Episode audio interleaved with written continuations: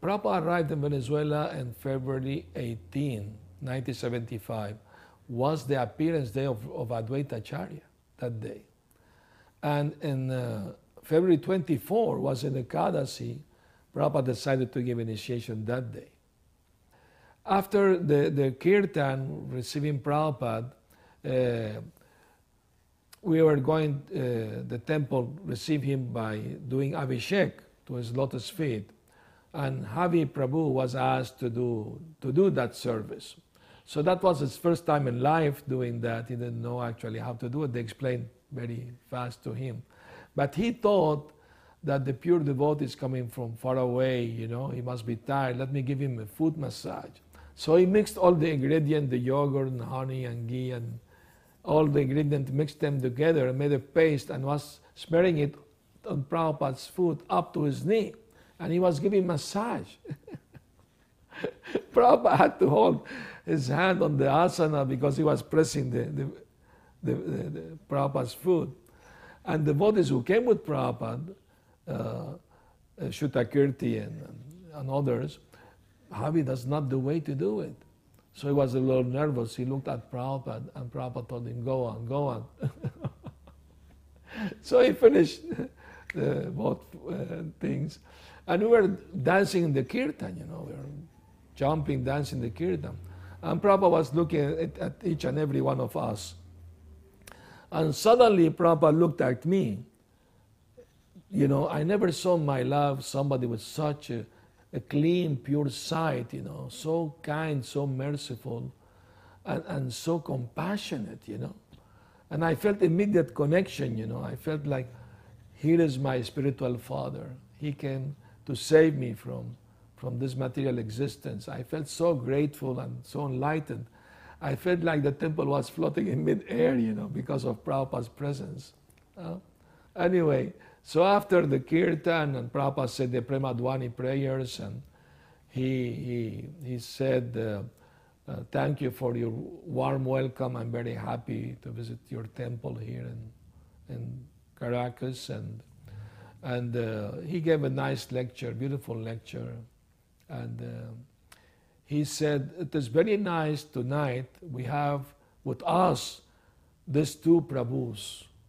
So we're looking, who are these two Prabhus? He was pointing at the deities, the two Prabhus, Gornitai. He said, They came from far away, their home in Navadvip, to bless all the people of South America uh, from so, such a far away place. And there is a nice song, Can You Please Follow Me? He wanted to sing a song for them uh, by Lochan Das Thakur, you know that famous song, Parama Karuna Pahundui Jana Nitai Gaura Chandra Tavavatar Sarashiromani Kevala Nanda Kanda. Uh, so it means that God Nitai is so most merciful. They brought a process which is so blissful, chanting, dancing. Uh, so as, as soon as Prabhupada starts singing, devotee catch the mridanga to accompany him. But as soon as Prabhupada said the first two words of the song, Parama Karuna, uh, his voice shocked. He couldn't, he couldn't sing anymore. He laid his head back on the asana, closed his eyes, and we could see a stream of tears lining down his eyes. It was a very intense moment, you know. All the devotees were like, in, you know, struck with wonder, you know, seeing the pure devotee's ecstasy, you know. And after a few minutes, Prabhupada came back to external consciousness. When he opened his eyes, because his eyes shining bright, you know, and he said, Paramo Karuna, Lord Chaitanya so merciful, so kind. Because if he, if he would have come to kill demons like Krishna did, practically speaking, nobody will be left in Kali Yuga. because in Kali Yuga, the demon and the devotee are living in the same body. Mm? Uh, meaning the mentality, evil and devotee mentality is there. And Lord Chaitanya came to kill the evil mentality of the people by this Harinam Sankirtan, this chanting of the holy names of the Lord, and by the association of the devotees. So now you are very fortunate. You got the mercy of Lord Chaitanya. Now you have to make others people fortunate too. No? So encouraged us to preach and to, you know, to introduce people to Krishna consciousness. So when Prabhupada came to Venezuela, I was doing the same service. We go out every day, distribute the books, you know. Uh, and the day after initiation, I came as usual, you know, to get ready to hear Prabhupada's lecture. And uh, I forgot that the temple president told us that while Prabhupada was in the temple, we should not go to our ashram, the Brahmacharya ashram, passing through the, the temple's garden, which we usually did, because Prabhupada will be, could be there sitting, you know, relaxing. So, and I forgot that. And I went down the stairs to the garden, as usually I, I did. And Prabhupada was sitting in the rocking chair, relaxing, you know. He saw me, I saw him, and immediately I paid my obeisance to him. I didn't have an appointment with him or anything like that. But I froze there. I was nervous. I didn't know how should I go back or should I keep going down or I didn't know what to do. So I, I just stayed there, you know. Prabhupada ignored me, he, you know. But seeing that I was not leaving, he made a gesture in his hand.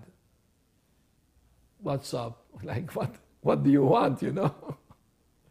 so very nervously, and in my broken English, because fortunately I learned English before joining the movement, and I went to school for a couple of years. I came out conversing in English.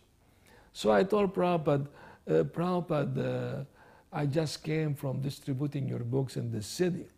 And that softened him up a little bit. He said, and, and how Venezuelan people like my books. It's, oh, very much, Prabhupada. When they read them, they become very favorable. They come to the temple.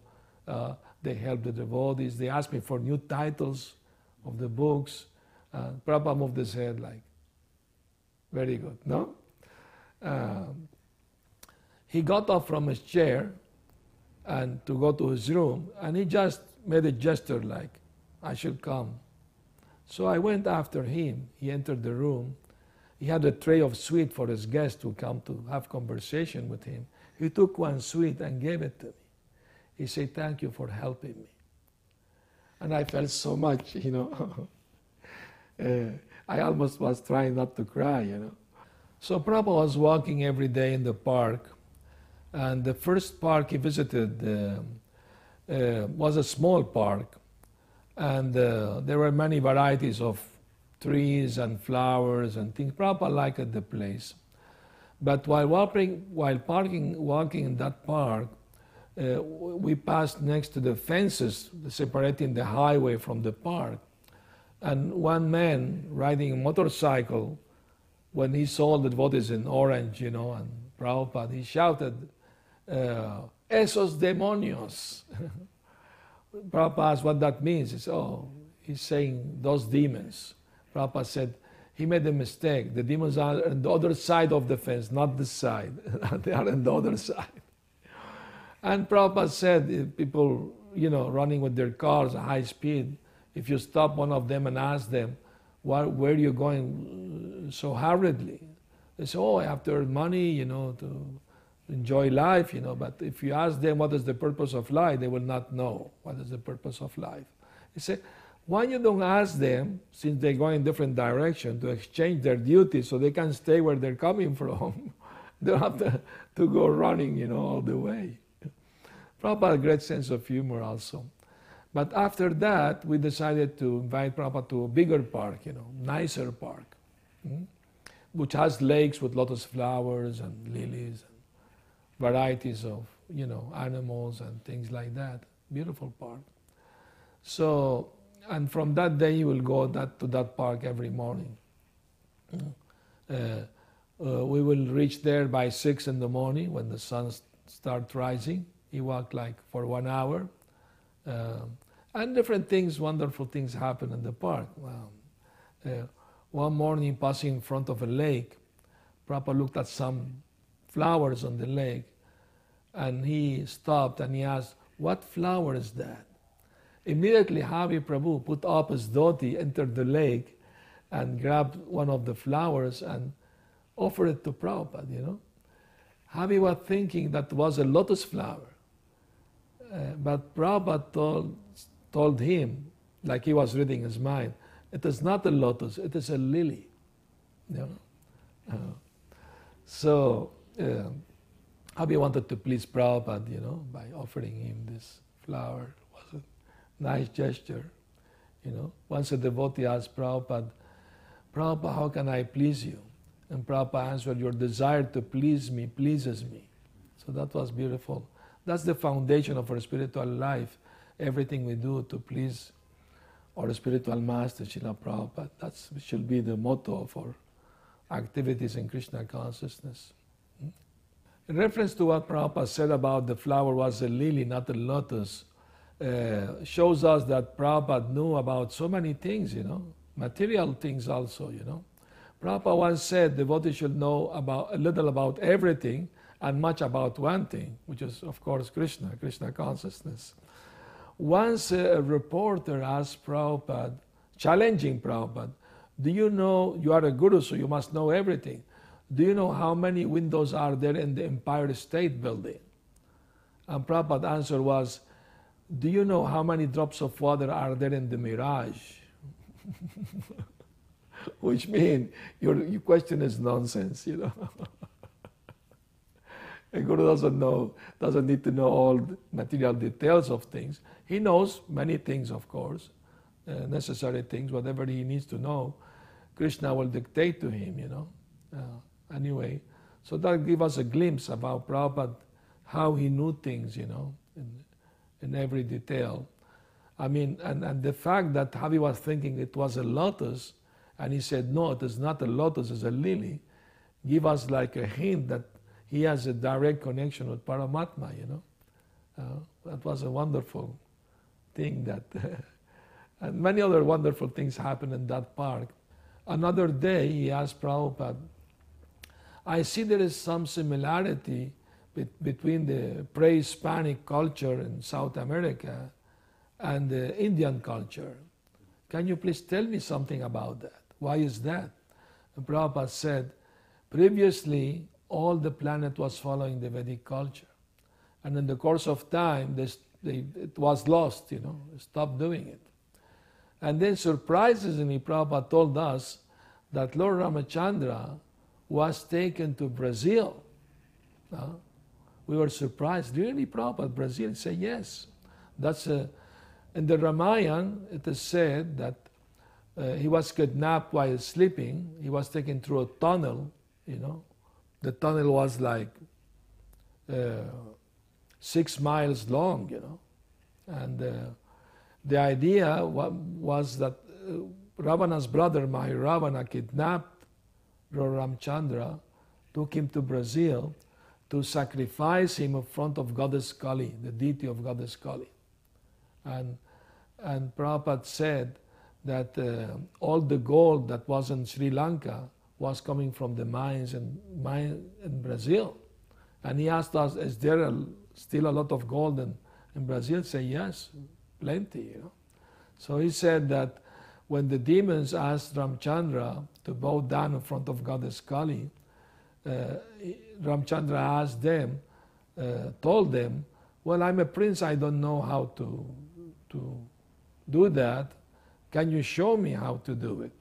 And all the demons bowed down to Goddess Kali, and Ramachandra took a sword, chop off all their heads. Prabhupada told us all those, those uh, amazing stories, you know. And one day he took a road, and ahead there was a sprinkler that was uh, uh, wetting also the road, not just the grass, but wetting also the road. So we were worried that Prabhupada may get wet.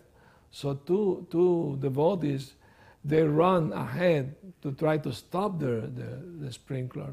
They didn't found any way to do it. So they covered it with their bodies and they got all wet while Prabhupada and the devotees passed through, you know, without getting wet. So Prabhupada was looking, smiling at them. And he quoted one verse from the Bhagavad Gita that by doing sacrifice, rain will come and grain, you know, comes, food come. And Prabhupada said because they don't want to do sacrifice, uh, yagya, they have to use these imperfect machines, you know, because it's waste of water wetting the road, you know. So Prabhupada was uh, so much Krishna conscious. Everything he saw, he was always aware of everything surrounding him. Uh, and, uh, and he will notice every, every detail and he will, you know, accordingly, he will instruct us, you know, about very important things, you know, like that. We should not waste Krishna's energy and uh, we should be aware of everything belongs to Krishna and like that. No? One day at the park, one devotee asked Prabhupada, Prabhupada, what's going to happen to the world in the future? You know, and uh, they are they're taking oil from the earth, and that may create disturbance to the to the earth planet floating in space. You know, Prabhupada say I mentioned that in the Bhagavatam, in relation to Hiranyaksha, uh, but don't don't uh, uh worry so much what's going to happen in the future. Whatever allotted time you have, 40, 60 years to live, 80 years, you must use it to perfect your Krishna consciousness, chant the holy name of Krishna, and don't worry about people will continue their sinful activities, they will suffer the reaction to it, so don't squeeze your brain about it. Just oil your own machine, you know. Take care of yourself. Uh, so that was a nice instruction to Prabhupada not to, to get too much troubled by the problems and happening in the world, you know, because people committing sinful activity, things will happen, bad things will happen. We just focus on our Krishna consciousness and try in this same life to perfect it and go back home, back to God. That's Prabhupada's instruction, very important instruction to all of us. Prabhupada stayed at the temple for seven days and uh, different groups of people will come to talk to him in his quarters. The first group to came was a group of university professors. They come to talk to him, you know. So that was very nice uh, conversation they had. One of the professor, who was the voice of voicing them, he was a little challenging, you know, asking challenging questions. But Prabhupada liked that because he liked challenges and he will defeat each and every argument the professor will put forward, you know, uh, about different subjects, the soul, reincarnation. Uh, I remember one thing, Prabhupada was speaking about the danger that if human beings don't uh, practice a spiritual life and they just live like animals to eat and sleep and, you know, like that, they may uh, get a, a dog body next life. So the professor said, and what's wrong with that? Dogs, the dogs are nice, you know. Prabhupada was shocked, you know. He was surprised. He, he told him, in India, if you tell a person you're going to be a dog in your next life, he will be frightened, you know, he will be shocked, you know. But uh, uh, it's a very dangerous life, Prabhupada said. Dangerous how? The professor said. Well, Prabhupada said, I saw in New York during winter a dog jumping in the water and, and the, the water was so freezing that the, the dog died, you know. Oh, it's very dangerous. like that. So it was a light conversation, but with a lot of challenging questions. Prabhupada, very gentle me. He was very patient and, and, and very tolerant, you know, with, the, with, the, with that man, you know. And, and after the conversation, Prabhupada always will ask the devotee to bring prasad for his guest, you know. And uh, one of the items was yogurt. And the professor liked the yogurt very much. He said, this is very, very nice yogurt. Never had such a creamy, nice yogurt. You should, you should sell it, point, uh, would name it Hare Krishna yogurt. Prabhupada said, that's a good idea because people will chant Hare Krishna. so it was light, nice, you know. And the professor at the end asked, Well, uh, did I miss my opportunity uh, for a spiritual life because I, I ate meat today? Prabhupada said, that's all right, you know. Just keep coming and to the temple and keep hearing chanting. You will gradually understand that you don't need those things. Prabhupada was very, you know, accommodating, you know. So, and then uh, another other groups came to talk to Prabhupada. One night came two groups, the yoga group and the metaphysical group, but not at the same time. The yoga group came first, and the professor, he came with a student, you know, and uh, the nice conversation, because the professor was impersonalist. Prabhupada asked him, he believed in God. He said, yes, but God can have name or form because that will be, that will be um, uh, like diminishing, you know, that will be like uh, conditioning that to have a name or form. That's, that's, you know, God is unlimited. He can't have this. So Prabhupada smiled and told him, But do you believe that God created the universe? Oh, of course, of course. We, are not atheists. You know? Oh, that's good. Prabhupada said, We human beings with our tiny brain, we have created uh, this uh, 747 airplane for 500 passengers, maybe 100 or 200 of those airplanes. But God, with his unlimited brain, he has created millions of planets floating in mid-air, you know. Uh, do you accept that? And the yoga teacher said, Oh, Master, are you telling me that God has a brain? Prabhupada said, Yes, thank you for accepting that brain means a person, you know. He's a person, supreme person. And then Prabhupada gave him uh, the example of the sun rays going through the window and the sun planet, you know, explaining the three aspects of, of God, Brahman, Paramatma, Bhagavan, very nicely. The man was convinced, actually. He liked Prabhupada's explanation. And, and, uh, and right there, the metaphysical group came in. So we, we made room for them also to sit down. The teacher she wrote many books about metaphysics. She was also impersonalist. Her name was Conny Méndez. She was famous at that time, and uh, all over South America, you know, Latin America. So the teacher asked this question. The yoga teacher kept conversing with Prabhupada, and he asked this question.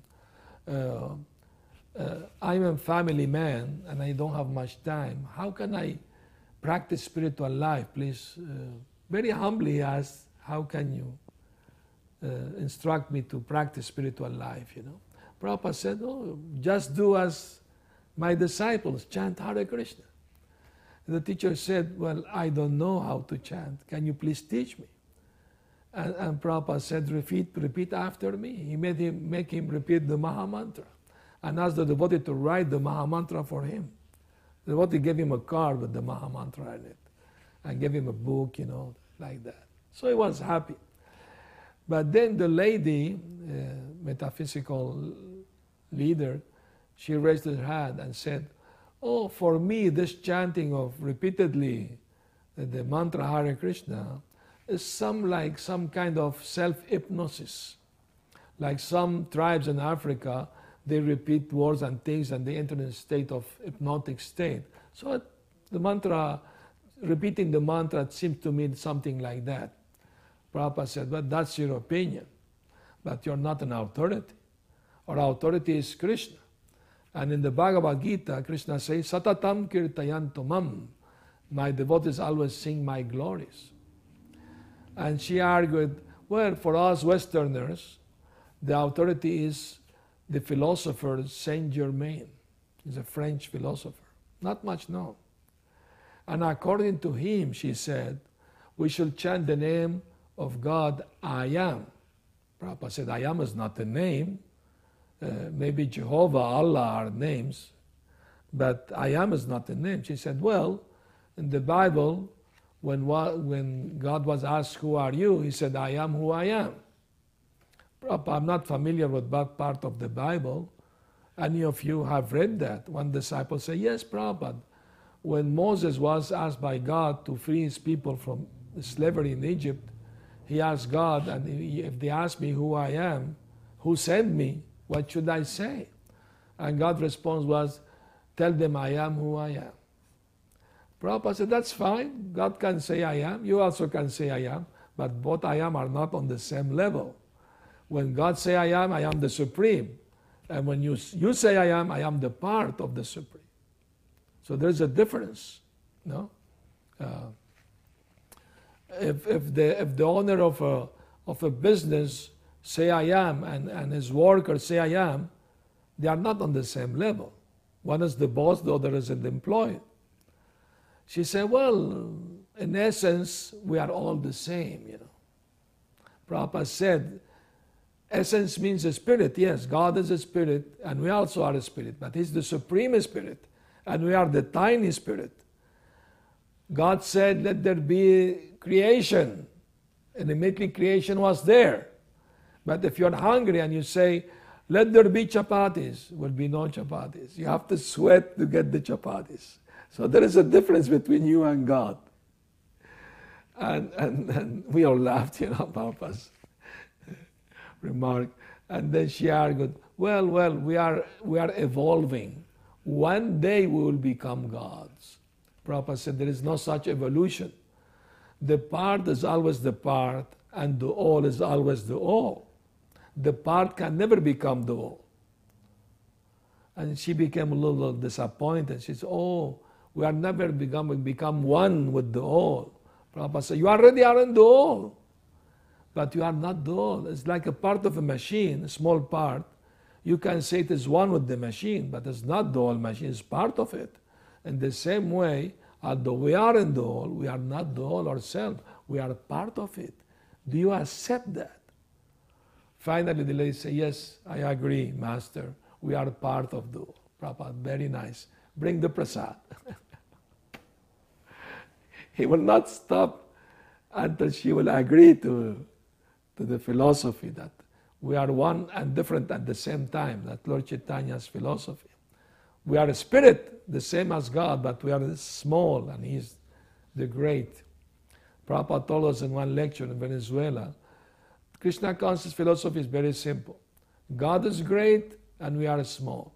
And the duty of the small is to serve the great. Uh, that's simple. So there were a couple who come into the temple from a very rich family, actually. They, they became devotees, you know. But their family, they were worried, you know, about them becoming vegetarian and give giving up so many things. So they had a group of uh, psychiatrists who, were, who, who, were willing to, to come and talk to Prabhupada to find out more about what was, what was all about, you know, the philosophy their children were following. They were, they were very rich people, you know. So the name, the, one of the name of the that devotee's name was Roberto. I remember, nice, nice guy, very kind. So this the psychiatrist the psychiatrist came and to talk with Prabhupada. Prabhupada welcomed them. They sat down and they have a nice conversation. So they were giving their argument that from their point of view, the most important thing was to take care of the person's health, you know, not only mentally but also physically, the body. Prabhupada said that's all right, you know, that's okay, but uh, what is more important, uh, the body or the soul? Hmm? They said both are equally important. Prabhupada told them, if somebody is riding a car and have an accident, what is more important, to save the driver or the car? So they have to agree that the, the driver is more important than the car, logically, you know. And then that way it went the conversation on and on, you know. Uh, and, and Prabhupada was like repeating the importance, you know, uh, of the driver more important than the car. He said the problems in society is that people don't take care of, of the driver, only take care of the car. That's okay, that's your job, take care of the car. But our duty is to take care of the driver. No? Uh, if the driver is uh, intoxicated, he may have an accident and kill himself. So we are teaching people how to drive their car properly, safely, to reach their eternal home, the spiritual world. That's, that's our uh, teaching. That's uh, our help, helping people like that. So they agree with that. They say, well, there are many different philosophies to help people uh, in their, their lives and things. They're like trying, not trying to agree the, how that spiritual life was much more important than take, just taking care of the mind and the body, you know. But anyway, and, uh, they accepted the prasad and everything, and, and, and, and they left, you know. But uh, they could not understand Prabhupada properly, actually, because of their uh, own, own, ideas of they give too much importance to the to the body and the mind. You know, they thought that uh, so many no, not doing this, not doing that was not so good. You know. Uh, so they have their own ideas. Anyway, that was the last group that Prabhupada talked to. and that happened actually the same day of that Prabhupada gave initiation, just a little before, before that. So Prabhupada was giving lectures, Srimad Bhagavatam lecture every evening. He started the first canto, first chapter, first verse, you know. Uh, and at the end, people would ask questions naturally, and he answered them. Hridayananda Maharaj was translating in, for Prabhupada in Spanish. So one evening, one stewardess came, and she used to visit the temple, but she will always argue with, with the devotees because she was an impersonalist. She has a, own, her own ideas. But devotee very uh, politely will try to convince her that she was wrong. And she didn't like it much. but when she knew that Prabhupada was there, the, the founder of the movement was visiting the temple. She, she came to listen to the classes. And one evening she raised her hand to ask a question. And she asked a challenging question. She, she asked, uh, why there is so much Maya in the temple? And why the devotees are fawning? We were shocked by the question. We didn't like the question, of course we were expecting what Prabhupada was going to answer her. And Prabhupada immediately told her, Tell me where is that place where there is no Maya? We should go there immediately. And the devotees came to surrender to Krishna. But because you're a Maya, you only see Maya. You know, they're trying to surrender to Krishna, trying to see the good in them. You know. So we were happy that Prabhupada came in, in our defense, you know. Another night, one man asked uh, humbly the question uh, Master, I hear that the best thing for a spiritual life is to get married. Uh, is it that true? Prabhupada said no. The best thing for a spiritual life is to remain brahmachari, celibate. But because you can't, then you become a bachelor daddy. And that is not good, that's sinful. So please don't do that, Prabhupada said. And when Prabhupada said bachelor daddy, he meant that somebody outside of marriage uh, having illicit sex and having a kid, you know, and, and most probably will not be responsible for the kid and just walk away and leaving the poor woman alone by herself, you know, which happened very oftenly. So that Prabhupada, that's why he emphasized that sex life should be responsible in marriage and taking care of the kids and maintaining, protecting them properly, the, the wife and the children, you know. Another person asked Prabhupada, there are so many religions telling to have the truth, to have the light.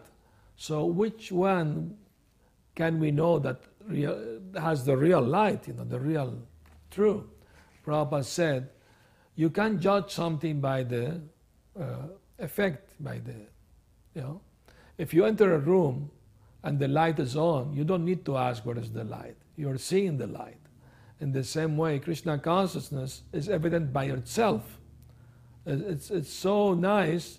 It's like when you eat, uh, every, every time you're hungry, you eat, you will feel two things. Your hunger diminishes and your satisfaction, satisfaction grows. So in the same way, when you practice Krishna consciousness, uh, your spiritual satisfaction grows and your hunger for material things diminish. That's how you know it is a real path, you know, uh, like that. And if you finish eating, you don't need somebody to come and tell you, I'm going to give you a certificate, you're not hungry anymore. You know it yourself. So that's the real thing. That's the real path. Practice Krishna consciousness, you will see it for yourself. The results are real. So Prabhupada was very convincing, you know, in his preaching and directly to the point. He will not uh, go sideways. He always go to the point, and he was always aware of every detail going on, you know, around him. His Krishna consciousness was perfect Krishna consciousness, and he will see through people, you know, their mind, you know. He could read their their thoughts and know where they are situated. And to be around Prabhupada was a, a wonderful experience because uh, it's like an aura, spiritual aura surrounding him, and everybody who will listen to him and be in his presence will feel his spiritual potency and be affected by it, you know. People will have change of heart by being one moment with Prabhupada and hearing him speaking, you know. We had that experience, you know, that, uh, that wonderful experience. That Prabhupada was so Krishna conscious and he will go to, to the point of explaining things exactly how people should know things, what they actually need to hear. You know? Very mercifully, very kindly, Prabhupada loved people uh, because he saw them as spirit soul. They need help to remember Krishna. And we felt that, that, that compassion coming from him. So the days flew, flew by and, and seven days passed very fast, and the day of Prabhupada's departure from the temple came, and he decided to give a short lecture before he left to the airport. And his, his, his orange bag was on the temple room. We will ne- never put anybody's bag in the temple room. Only Prabhupada's bag was there. And uh, Prabhupada gave us a short talk about uh, Srila Rupa Goswami, Shikshamrita. He quoted the verse, Utsahan nishchayat daryat tat tat karma pravartanat. Prabhupada explained we have to follow rules and regulation and uh, act according to the direction of Shastra and Guru. And he said the word enthusiasm means, uh, utsahan means enthusiasm. Enthusiasm is very important, Prabhupada said. And he said, enthusiasm means I have to see Krishna in this very life. That means enthusiasm. And if you follow the process correctly, properly, that is possible. You are seeing the deity. Krishna and the deity are non different, but even personally, it is possible if you follow the process. No? A beautiful lecture and very enthusiastic. We were so encouraged by his words, you know. He said, follow your authorities, uh, do your devotional service, don't deviate from the path, you know, like that, and all success are guaranteed. Prabhupada didn't take breakfast, you know, was no time for that. So devotees have a silver plate arranged with cut fruit for Prabhupada. We offered to him, you know, at the airport. And uh, he was the only person sitting on the bench. We all all sitting on the floor. We don't wanted to sit on the same level as him, you know. So Prabhupada took some fruit himself and then he told uh, the devotees, the lady devotees, please distribute. So they were giving to the devotees a little fruit in their hand. They didn't have cups or anything. We, we accepted, you know. Uh, but uh, Prabhupada noticed that Havi was leading the kirtan, he was praying and chanting, he didn't get any fruit. So Prabhupada called one of the ladies and told him, please save some fruit for him. You know, he didn't have any. So we noticed that Prabhupada actually cared, you know, for his disciples and loved his disciples. And he's the only one who noticed that, that everybody got the fruit but him.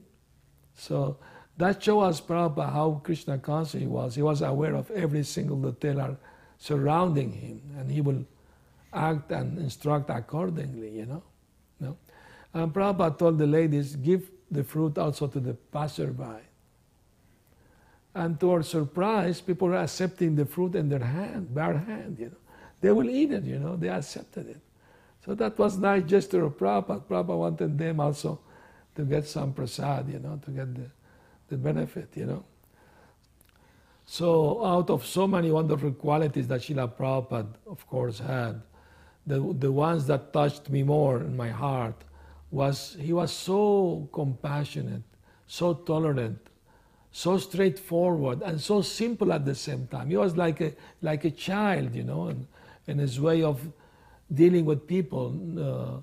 Uh, uh, no duplicity at all, you know. Whatever it was the right thing to say, he will say it. Huh? So that touched my heart when I saw Prabhupada the first time. I felt in my heart that he was a real, genuine spiritual master because he had so much love and compassion in his heart for everyone. He saw everyone as part of Krishna and wanted to help everyone to become Krishna conscious. And, and I felt that in my heart when I saw him the first time. And during the days he stayed in, in, in, in the temple in Caracas, Venezuela, I could see that he was so uh, fixed in his conviction, uh, in his pure love for Krishna, that he was, when he will speak, he will speak from that platform of, of Shuddha Sattva, pure goodness, uh, which is a direct contact with, in love with Krishna. But fr- from that platform, he will speak to us, and he will try to make us come to that platform. Uh, that was his, main goal. He wanted the society of pure devotees. You know? That was his, his, his desire, his, his, his desire to please his Guru and Krishna, you know. So we feel so much, you know, uh, lo- depth of love to Prabhupada to preserve what he created and to try to please him daily in our daily life to to present his philosophy properly and uh, directly and to try to please him because the relationship is eternal. Uh, and Prabhupada said we are going to have another ISKCON there. one devotee said, no, Prabhupada, one is enough. Prabhupada said, no, that one there is going to be different. No politics, no. only, only dancing and chanting and loving Krishna.